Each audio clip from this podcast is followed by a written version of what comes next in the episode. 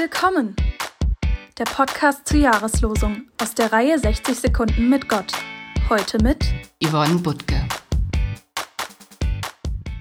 Es ist ein alter Brauch. Wer einen neuen Nachbarn im Haus oder in der Straße willkommen heißen will, verschenkt Brot und Salz.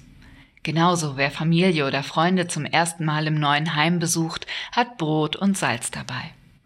Umgekehrt können auch die Gastgeber selbst mit Brot und Salz als Begrüßungsgeschenk ihre Gäste in den neuen vier Wänden willkommen heißen.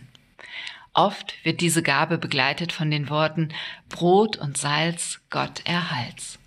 Brot steht für all das, was wir zum Leben notwendig haben. Es ist ein Grundnahrungsmittel. Bis heute beten Christinnen und Christen im Vater unser, unser tägliches Brot gib uns heute. Salz war früher sehr kostbar und schwer zu beschaffen. Es steht für die Würze im Leben.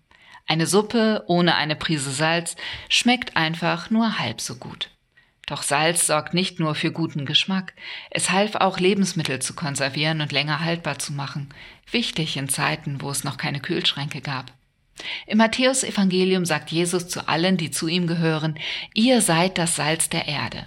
Also mit anderen Worten, ihr sollt für eure Umgebung segensreich wirken. Ich traue euch zu, dass ihr etwas Gutes bewirken könnt.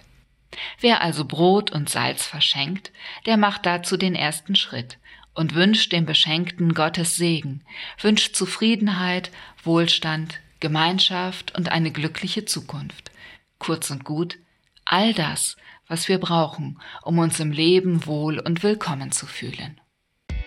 Willkommen hieß sie heute Yvonne Butke.